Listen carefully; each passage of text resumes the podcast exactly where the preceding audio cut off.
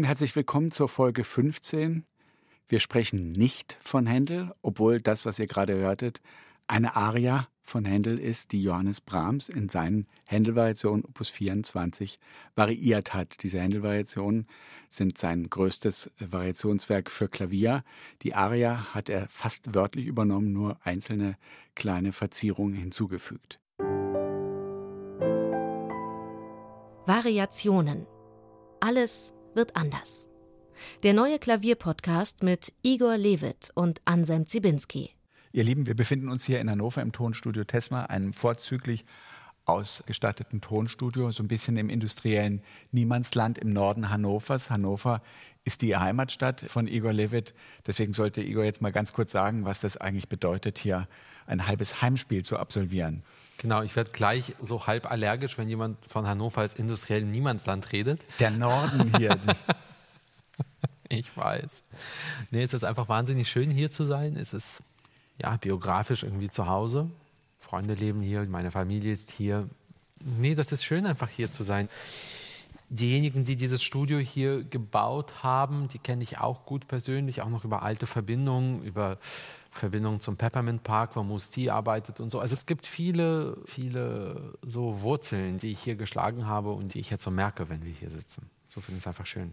Du kriegst heute Abend einen niedersächsischen Staatspreis genau. verliehen. Was hat der nochmal mit Brahms zu tun? Was hat der nochmal mit Hannover zu tun? Sag uns ein Wort dazu. Wir sind im September 2021. Genau, mir wird heute der Niedersächsische Staatspreis verliehen, was mich sehr freut und berührt. Und ja, ich habe hier eine Professur an meiner alten Hochschule. Wie gesagt, das ist alles hier schon sehr, sehr wertvoll für mich. Nice to be home. Wir sprechen über Brahms, wir sprechen über die Händel-Variation, die circa 130 Kilometer nördlich von Hannover in Hamburg-Hamm entstanden sind. Hamm, das musste ich nachgucken, war damals ein, ein dörflicher Vorort von Hamburg mit Villen, wo Brahms zur Untermiete damals lebte. Heute ist das natürlich längst Innenstadtbezirk an der Seite der Alster. Brahms kam zurück aus Detmold, wo er zwei Jahre gearbeitet hatte am Hof und ließ sich dann in Hamburg wieder nieder, also seiner eigenen Heimatstadt und komponierte eine ganze Reihe von Variationen, darunter auch die Händel-Variation. Bevor wir da ein bisschen ins Detail gehen, Brahms und sein Klavierwerk, was ist das für dich für eine Beziehung? Es ist ganz eigenartig. Also das Brahmsstück Klavierwerk ist eines, das ich sehr liebe, mit dem ich mich viel beschäftigt habe, das jetzt auch durch mein Unterrichten wieder irgendwie in meinen Fokus rückt. Aber anders als die Brahmsche Kammermusik, wo das Klavier drin vorkommt, also die Violinsonaten, Cellosonaten, Trios, Quartette, das Quintett, viele Lieder. Und auch anders als seine Klavierkonzerte ist das Klavier-Solo-Repertoire mit ein, zwei Ausnahmen eigentlich nie Teil meines Konzertrepertoires gewesen. Ich weiß gar nicht weshalb. Ist einfach so passiert. Und es ist aber ein Werk, das mir sehr nah ist. Und diese Händel-Variationen, über die wir jetzt reden, gehören zu den 1, 2, 3, 4 Werken aus dem Klavierrepertoire, mit dem ich in meinem Leben beinahe traumatische Erlebnisse verbinde. Das andere Stück, was ein Albtraum für mich war, leider, oder zu einem Albtraum für mich wurde, sind Sergei Rachmaninows Corelli-Variationen. Das wird ein Thema für uns sein in einer der nächsten Folgen. Aber die Händel-Variation habe ich als Student versucht zu erarbeiten. Und aus vielen verschiedenen Gründen bin ich daran gescheitert.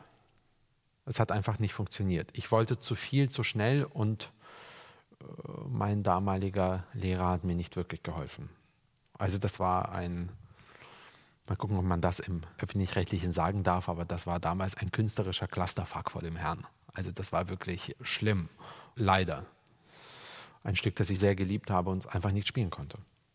Gibt es noch die Stelle, an die du dich erinnerst, wo du gab, sagst, hier ging es schief? Die, oder? Es gab nicht die eine Stelle, genauso wie es bei den Corelli-Variationen nicht die eine Stelle gab, genauso wie es bei Mozarts A-Moll-Rondo nicht die eine Stelle gab, sondern grundsätzlich hat das einfach nicht sein sollen und wollen. Dabei ist das so ein heiteres Stück, so ein helles ja. Stück.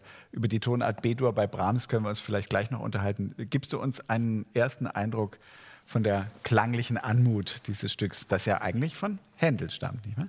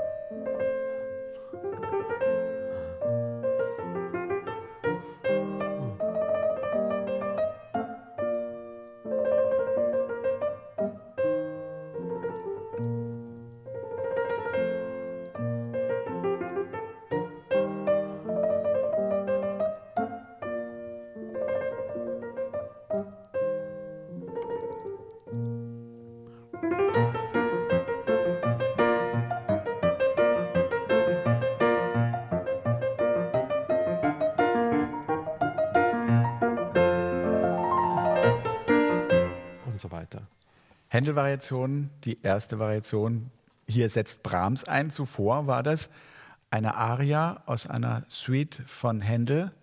Ich habe nachgelesen, sie ist 1733 in London bei Walsh in einem Raubdruck veröffentlicht worden. Das war also eigentlich eine Zusammenstellung verschiedener Händelscher Cembalo-Sätze, muss man ja sagen. Dieser Cembalo-Gestus ist da noch sehr deutlich erkennbar, sehr deutlich, oder? Ja. Brahms hat das im Grunde wörtlich übernommen, hat aus Pralltrillern richtige Triller gemacht und solche Dinge, aber im Grunde genommen ist das genau das Thema. Es gibt da diese Grace Notes, diese vielen kleinen Verzierungen. Genau. Du spielst es ja auch entsprechend genau. grazil. Genau. Diese Geschichten. Und Brahms, in der vorherigen Folge sprachen wir ja über Robert Schumanns Geistervariation, eine Art des Variierens, wo das Thema eigentlich nicht verändert wird. Hier schreibt Brahms einfach Vollblutvariation. Hier wird das Thema verändert, es wird erweitert, es wird einfach variiert.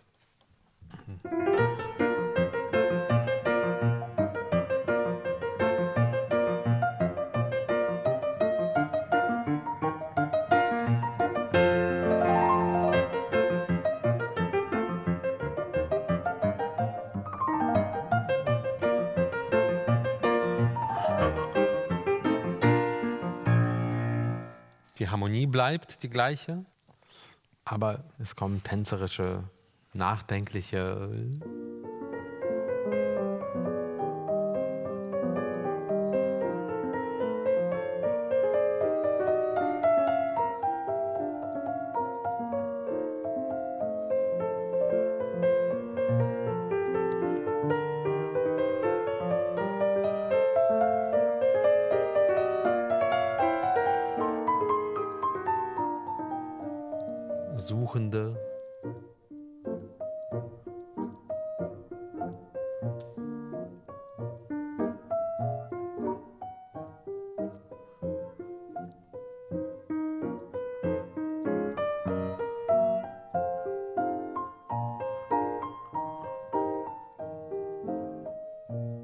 Resolute Variationen.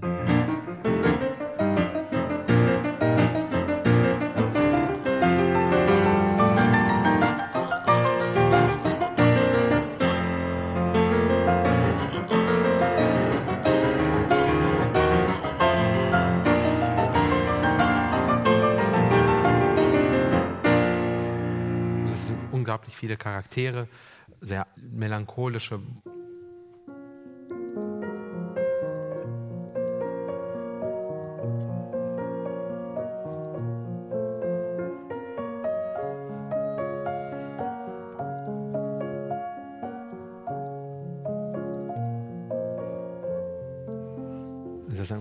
Buntes Werk, Musik. Was ich ja so faszinierend finde, ist, wie schnell Brahms sich dieses sehr von seiner Zeit und auch seiner Ausdruckswelt eigentlich doch weit entfernte Thema sofort zu eigen macht, wie er also es hinbekommt, diese Brücke zu schlagen zwischen Hochbarock und Hochromantik, wenn man genau. so möchte. Wir können das bestimmt gleich noch ein bisschen vertiefen. Wenn du noch mal ganz zu Anfang in der Aria zeigen magst, Brahms hat ja immer diese Spezialität, dass er mit sehr elementaren Minimotiven arbeitet. Da, da, da, in der Oberstimme und da, da, da, also eine ja. Wechselnote der und im Bass ist es umgekehrt. Genau. Genau. Wenn du jetzt die erste Variation nimmst, da ist genau dieses. Genau.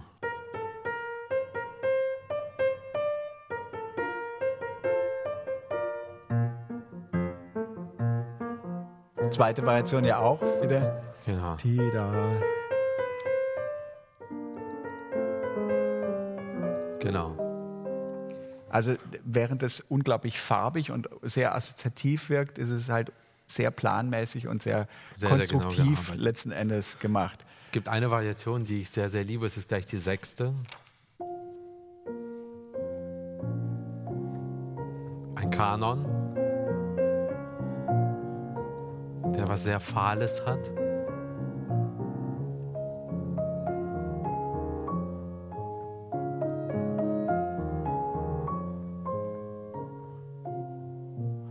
muss immer denken an eine der drei großen Moll-Variationen aus Beethovens Diabelli.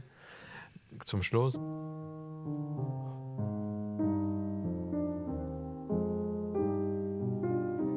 Die einen ähnlichen Tonfall hat.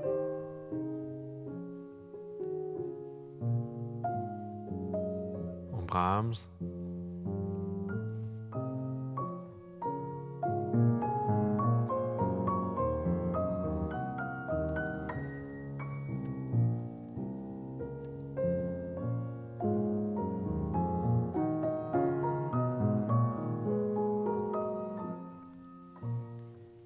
Also er hat dieses kanonische Motiv dann auch gleichzeitig nochmal umgedreht. Also Genau. Die kleinen Künste werden ziemlich verborgen im Text. Überhaupt ist es pianistisch so, dass uns Variationen begegnen, die nah sind an Beethovens Diabelli.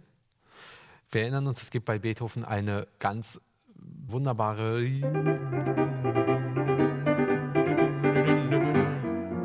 sowas Tänzerisches. Bei Brahms kommt plötzlich das.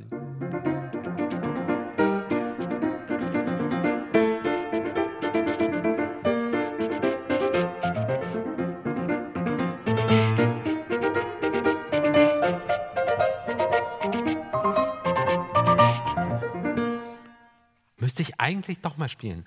Also äh, Brahms arbeitet auch, wie du schon sagtest, mit rudimentären Ideen eigentlich.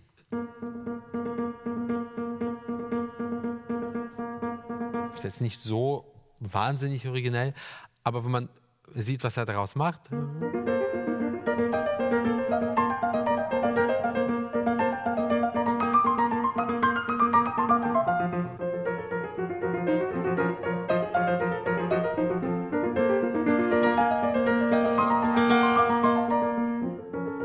Weiter. Also häufig muss ich, wie gesagt, an Beethovens Diabelli denken, an all das, was da pianistisch schon drin ist, was dann Brahms auch verwendet, vielleicht sogar weniger fortschrittlich als Beethoven, aber halt nah. Inwiefern weniger fortschrittlich? Naja, Beethovens Mut und die Neuartigkeit der Diabelli-Variation ist natürlich so extrem. Die Händel-Variationen sind ein großartiges Werk. Großartig. Und das ist, es ist virtuos und es ist äh, aufbrausend, und es ist bunt und inspiriert und ein unglaublich tolles Stück. Aber was passiert dann Neues wirklich, was es pianistisch nicht schon gegeben hat, das äh, weiß ich nicht. Diabelli-Variation ist ja eine Ansammlung von Neuartigen, was es vorher nicht gab.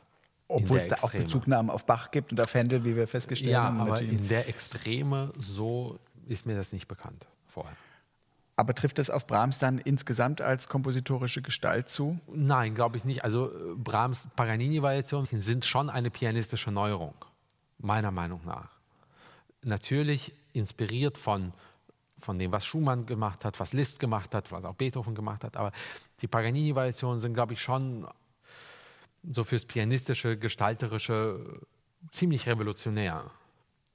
Ich weiß nicht, ob die Händel-Variationen revolutionär sind. Müssen sie auch gar nicht sein. Wollen sie vielleicht auch gar nicht sein. Wollen sie oder? vielleicht auch gar also nicht sein. Es gibt zu der Zeit ja eine ganze Reihe von Briefäußerungen von Brahms über das Variieren überhaupt. Das ist vielleicht ganz interessant in unserem Zusammenhang, dass es sagt, man hat eigentlich früher immer über Themen gewühlt, man hat Fantasievariationen geschrieben, man müsste eigentlich diese, dieses Material sehr viel strikter behandeln, vom Bass ausgehen, wie es im Barock der Fall war, beziehungsweise von einem harmonischen, rhythmischen Gerüst.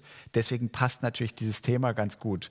Vielleicht kommen wir einmal kurz nochmal zurück, wie dieses Thema aufgebaut ist, denn ist, hat eine Regelmäßigkeit, die ja extrem ist im Grunde genommen, oder?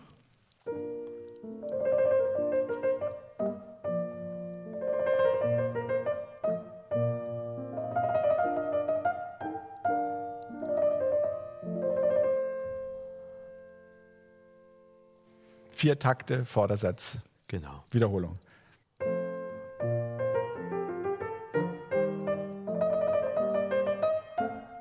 Und wir kommen wieder zu, zum Beginn. Also einfachste Struktur. Sehr Zweimal- klare zweimal Wiedererkennbarkeit auch, oder? So, dass Genau. man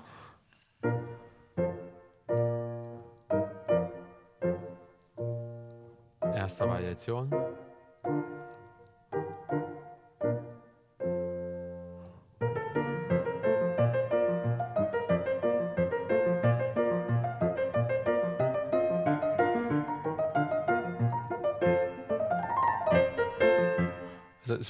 Variiert und es ist virtuos, aber die harmonische Struktur ist eigentlich sehr, sehr einfach. Das ist der Anlass, dann äh, tatsächliche Charaktervariationen eigentlich auch Genau. zu schreiben, da wo du eben warst, mit dem rhythmischen Motiv, also diesen, diesen Art Dactylus, bam, bam, bam, bam, Ja. bam, ist man eigentlich in so, einer- in so einer Jagdatmosphäre eigentlich genau. auch drin. Genau. Es gibt noch eine zweite davon, die Nummer 8 ist ja dann nochmal auf diesem Rhythmus, weil er ja doch immer Variationen zusammenfasst. 7 und 8 bilden ja ein Paar im Grunde genommen.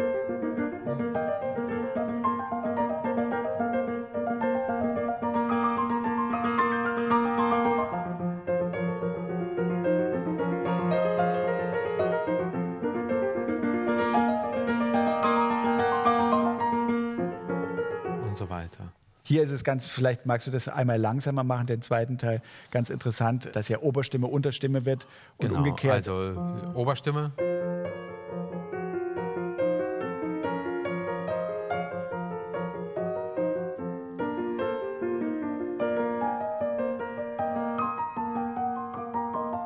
Und jetzt dreht sich das um in die Daumenmelodie. Etwas, wir sprachen in einer anderen Folge darüber, eine Thalbergsche Listsche Erfindung, diese Daumenmelodie.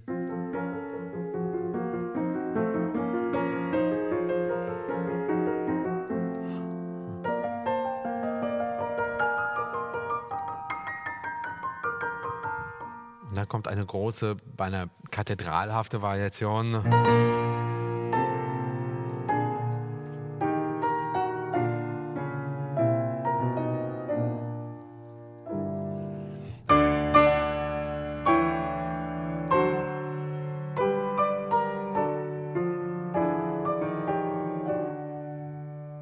Also wir sehen, wie du sagtest das ja gerade, es ist ein wirkliches Charakterwerk, es sind tatsächliche Charaktervariationen.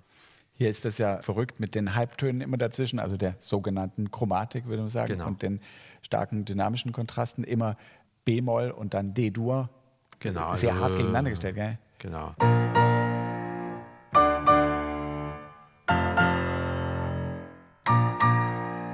Das ist eigentlich der Aufbau Genau. der Variation. Dann später wird es wieder tänzerisch.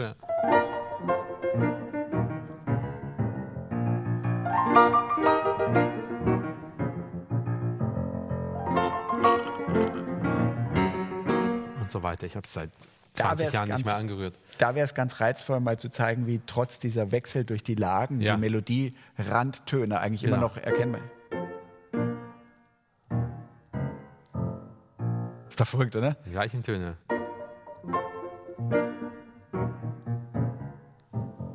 Genau. Alles bleibt gleich. Variationspodcast mit Anselm Czubinski. Nein, das ist doch irgendwie mit der beste Beweis für die Faszination dieses Forums, wenn man so möchte, dass hier so spielerisch und mit so einer eigentlich fast spitzbübischen Fantasie was so Kluges und so äh, Genau. auch so Konsequentes eigentlich Ja, gemacht wird, Wahnsinn. oder? Wahnsinn. Also wir könnten jetzt Variation für Variation durchgehen, aber müssen wir vielleicht gar nicht. Nein, aber es gibt eine Zentralachse, das ist largamente ma non più, also groß, langsam, aber nicht mehr als das. Genau. Ja. Das ist nochmal.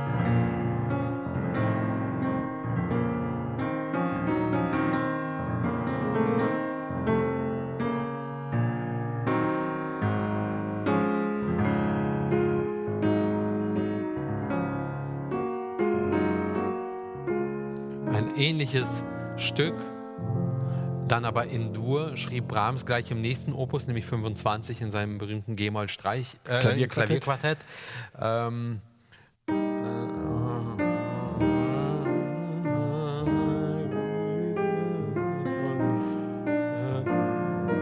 in einem ähnlichen Gestus. Naja, und das G-Moll-Klavierquartett hat dieses alla Zingarese, also im. Genau.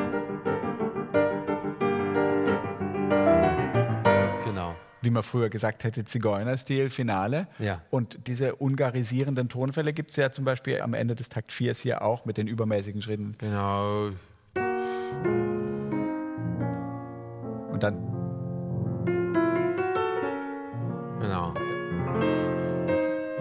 dann, und die nachfolgende Also das ist- Variation ist ein pianistischer Albtraum. wollen wir ganz kurz hier Ja. verweilen? Ich will dich aber jetzt nicht bremsen in deinem Fluge. Hier ist es ja wirklich eigentlich so ein Klischee, dieses Primasch, dieses Geigers, der aufspielt zur Hochzeit oder sowas Genau. und der genau diese schmalzigen Vorhalte und Genau.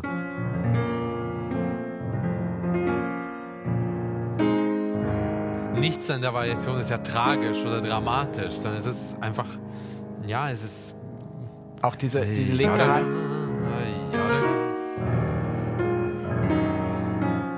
Jetzt. gab es auch in den ungarischen Tänzen bei, Das bei hat doch, Brahms. diese linke Hand, das hat doch was Parodistisches fast, oder? Genau. Genau.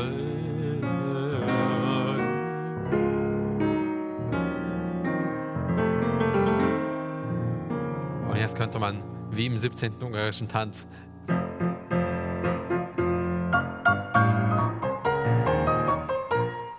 Falsche Tonart, Entschuldigung. ah! Aber weißt du, was ich meine? Ja, Nicht wahr? das ist ja alles sehr, sehr nah. Gibt es auch bei Liszt in den ungarischen Rhapsodien.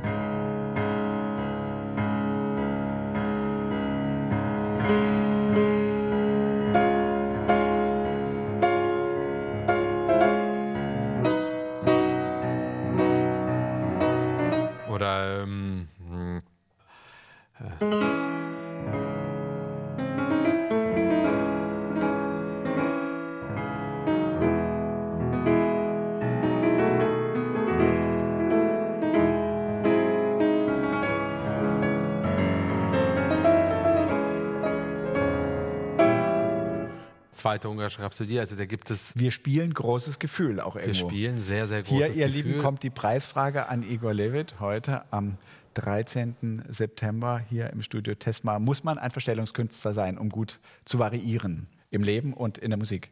Schadet nix. Schade nichts. Nein, ich meine, es gibt ja hier ein unglaubliches Rollenspiel. Und, und. Brahms, der Typ, der später diesen Bart sich zulegte und immer so seriös tat mit seinen Zigarren und so weiter, Ja.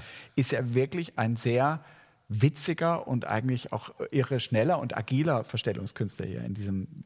Beziehungsweise sind ja auch alles Facetten seiner eigenen Persönlichkeit sicherlich. Er hat mit, mit Josef Joachim und Regeni und so weiter die Touren Ja. gemacht. Er kannte diese Musik, die man damals für ungarisch hielt, obwohl sie ja damals schon stilisierte pseudo-ungarische Musik irgendwo auch war. Aber das hat er ja alles, alles gehabt, oder? Genau. Und dann kommt die nächste Variation, Variation 14. Das ist ein totaler pianistischer Albtraum. Da habe ich aber auch jetzt gerade keine Lust drauf. Aber wür- würdest du uns die Ingredienzien, die Bestandteile dieses Albtraums ganz kurz als Klavierlein Sechstläufe, ich hasse Doppelgriffe.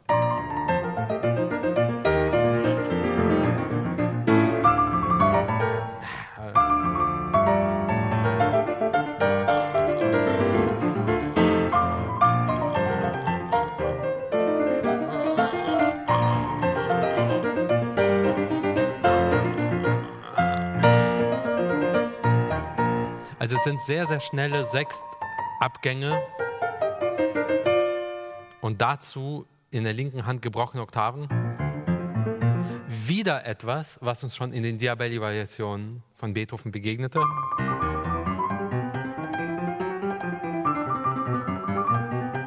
Und was aber bei Beethoven klingt wie eine Mischung zwischen Boogie Woogie und Feuerwehrtrillern, ist eben hier ein, ein, ja, wie würdest du es bezeichnen? Also,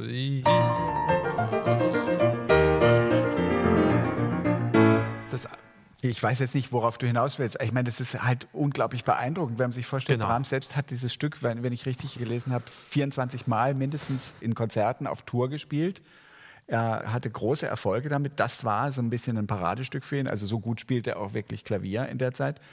Und dann gab es ja dieses Treffen mit Wagner 1862 in Wien und Wagner hat gesagt, nachdem sein Tristan nach 77 Proben die Produktion einfach abgesagt wurde, hat gesagt, äh, Brahms will nicht mal zu Besuch kommen. Und dann haben die so ein bisschen Konversation gemacht, angeblich unter Zeugen. Alle wollten so wissen, was reden die beiden großen Meister. Und dann hat Brahms sich hingesetzt und hat dieses Stück gespielt. Und Wagner soll wohl gesagt haben, das kann man mit den alten Formen noch machen, wenn man sie zu handhaben versteht. Was ganz interessant ist, weil ja Wagner sich als Zukunftsmusiker begriff und Brahms immer eher so als reaktionär abtat, aber gleichzeitig natürlich in der Zeit an seinen Meistersingern arbeitete, die sich mit diesen alten Formen auch beschäftigten. Und insofern ist das natürlich schon auch ein Lehrwerk. Ähm, Genau, das ist ein pianistisches Lehrwerk. Es sehr, sehr viel wird verarbeitet. Immer wieder Doppelgriffe.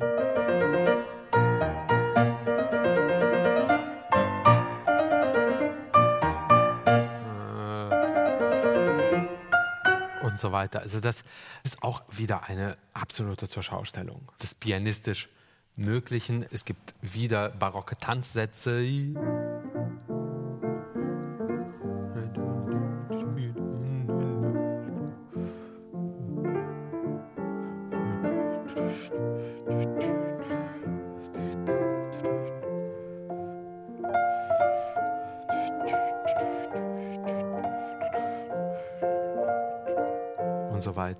Charakterstücke, Charakterstücke. Das ist so ein bisschen Siciliano, wirklich richtig Genau. barocke, zwölf Achtel Betonung. Genau. Ja?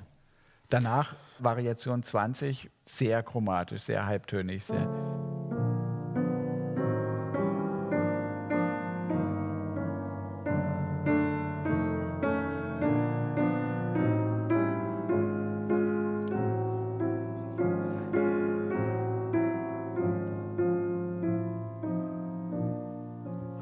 egal, ich behaupte einfach, egal wie finster und, und dunkel teils Variationen klingen, das Werk verlässt eigentlich nie so eine heitere, spielerische Note.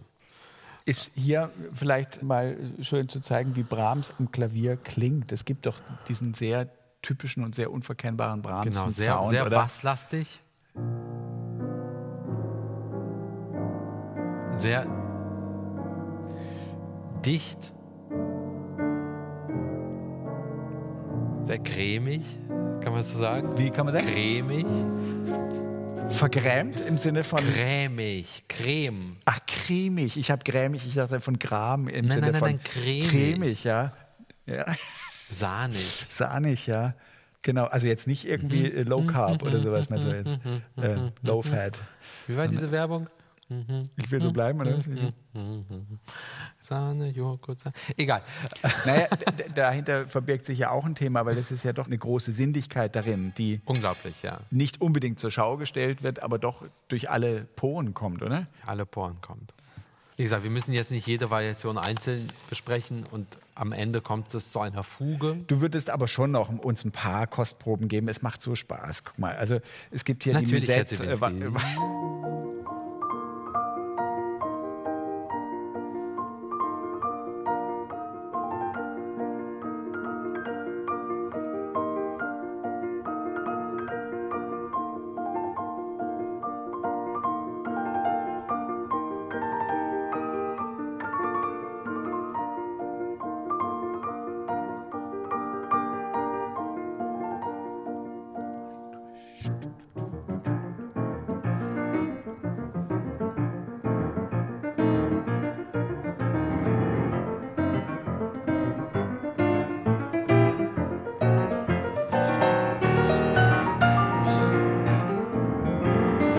Kannst du selber spielen.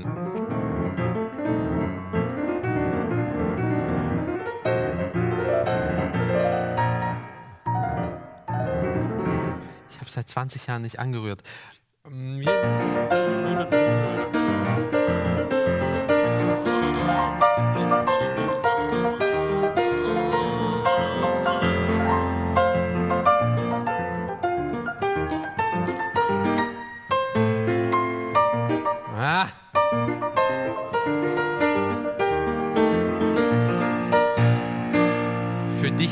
Es nochmal.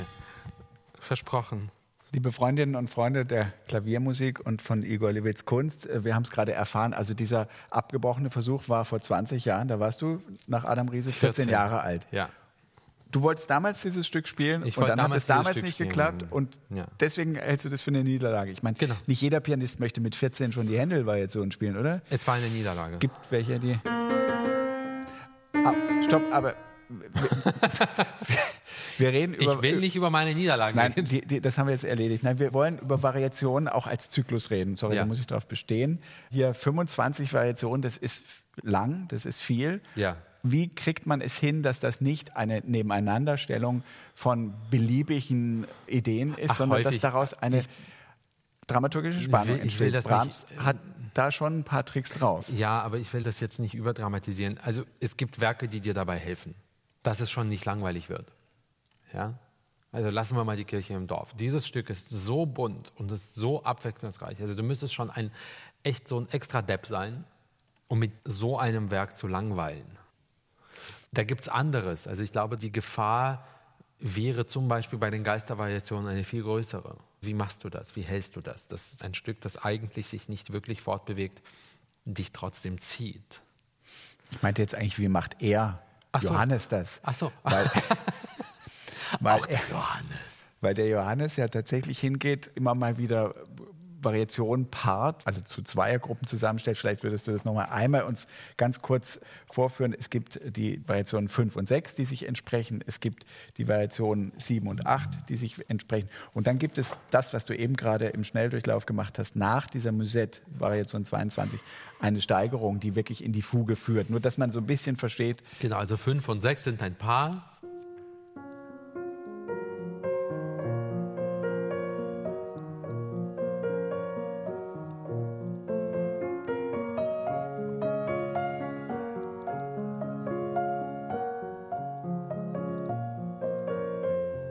6 nimmt das Und- gleiche Thema. Ne? Genau.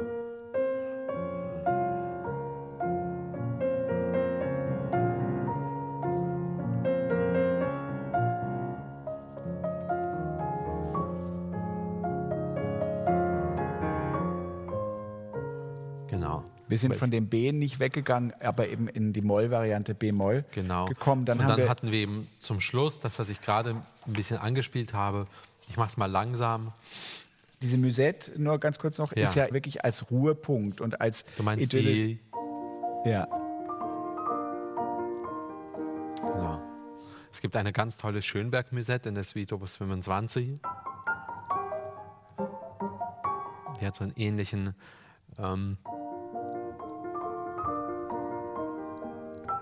Was für, ein, was für ein Instrument? Es ist schon ein Glockenspiel, was dabei eigentlich Glockenspiel, imitiert wird, oder? Ja, Auch ja. Die, diese absolute harmonische Starrheit, Genau. auf der das. Und dann kommen eben diese sehr, sehr, sehr komplizierten, pianistisch komplizierten Variationen 23 und 24. Ich mache es mal langsam. Die Grundidee ist die Triole. 1, 2, 3, 1, 2, 3, 1.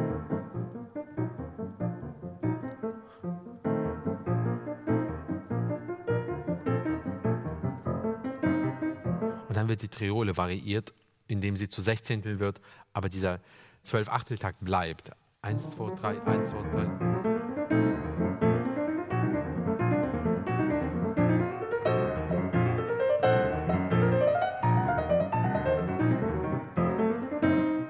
Also eigentlich eine auskomponierte Beschleunigung. Ohne dass sich das Tempo beschleunigt, beschleunigen sich die Tonwerte. Aus Achteltriolen werden Sechzehntel und die Musik nimmt buchstäblich Fahrt auf. Hat man den Eindruck, dass Brahms doch weg möchte von dem Thema? Also dieses Thema ist denkbar weit entfernt jetzt auch in seiner ganzen Klanglichkeit, oder? Dieses ja, Cembalo. aber, aber ich glaube, vor allen Dingen merkt man, dass Brahms einer Gesamtdramaturgie folgt. Also das ist ganz eindeutig der pianistische Höhepunkt des Werkes sind die letzten drei Variationen vor der Fuge. So, der wusste schon um seinen Effekt. das stürmt und stürmt und bricht dann in die 25. aus. Das müsstest du uns einmal in welchem Genau. Tempo auch immer.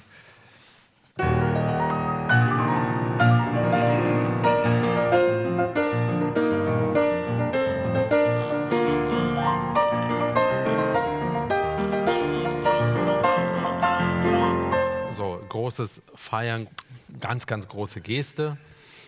Und dann kommen wir, sechster Versuch, endlich zur Fuge. Mit einem ein bisschen eigenartigen, vielleicht auch ein bisschen rudimentären Thema. Das ist aber diese Wechselnote, von der wir es zu Anfang hatten.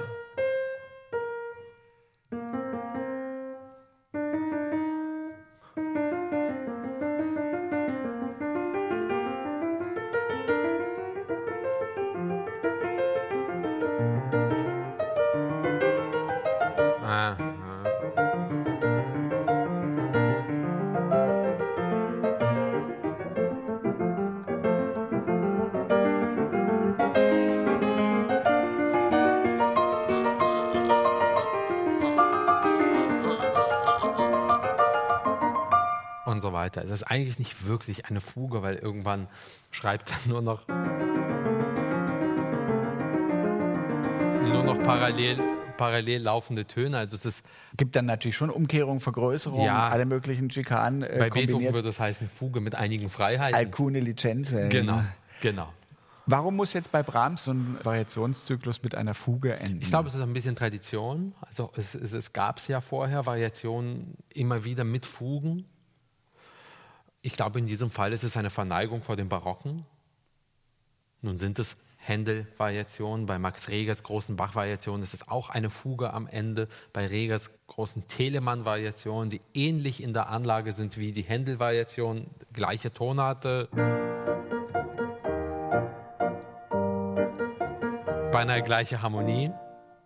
Ist es auch eine Fuge, eine viel kunstvollere als diese, aber Glaube, Wobei man von Reger ja immer gesagt hat, er über Brahms sein Vorbild, gell? also dass er das noch weiter treibt. Genau. Und hier ist es eben als Höhepunkt eine groß angelegte, sehr virtuose, sehr pompöse Fuge auch am Ende mit ähm, und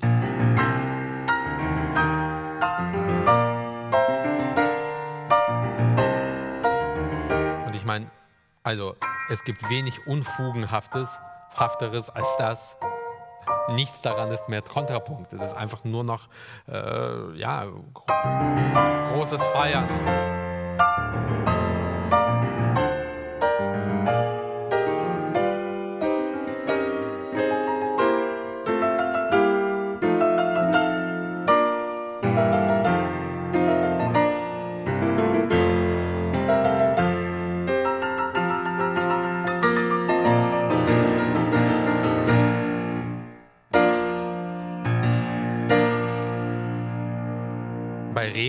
Die Telemann-Variation in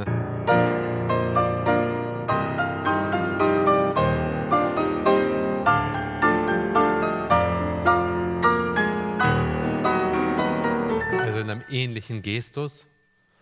Und ja, das ist einfach ein würdiger, pompöser Schluss eines auch nicht ganz unpompösen Stücks. Und wo sind wir da jetzt, wenn, wenn man so will, in der Variationengeschichte 1861? Natürlich voll im Konzertleben. Wir sind natürlich voll im klaviervirtuosen Leben, beeindruckenden Ich-Sagens auf der Bühne. Schaut mal, was ich kann.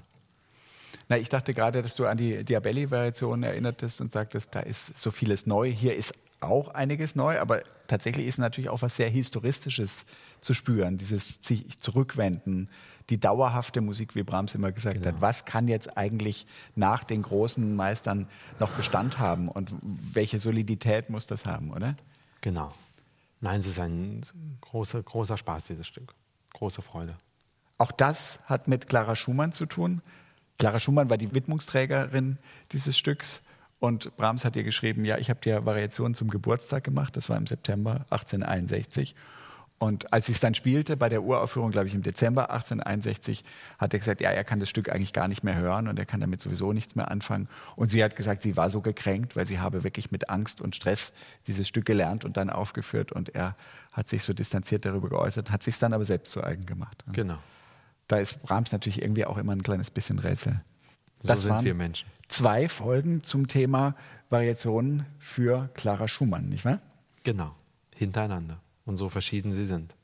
Die nächste Folge, wir sprechen, Igor, sag du es. Über Max Regers großes Opus Magnum, so nannte er das auch selbst, seine großen Variationen Opus 81 über ein Thema von Johann Sebastian Bach.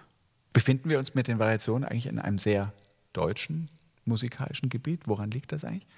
Naja, also sehr deutsch war Frederik Grzewski nicht, aber wir haben es uns auch so ausgesucht. Aber die große Geschichte der Variationszyklen mit dem ist Anspruch, größere Werke daraus zu generieren, sehr deutschsprachige, ja. offensichtlich eine sehr deutschsprachige. Ja. Wir werden dem auf den Grund gehen. Nächstes Mal Variation Alles wird anders, Max Reger mit Igor Levit und, und Anselm Zibinski. Tschüss. Ciao. Variationen. Alles wird anders. Der Klavierpodcast von Igor Levit und Anselm Zibinski ist eine Produktion von BR Classic. Aufgenommen wurde diese Folge am 13. September 2021 im Studio Tesma in Hannover von Ole Bunke. Mischung und Produktion Dorothee Keil und Elisabeth Panzer, Produktionsleitung Florian Scheirer, Redaktion Bernhard Neuhoff.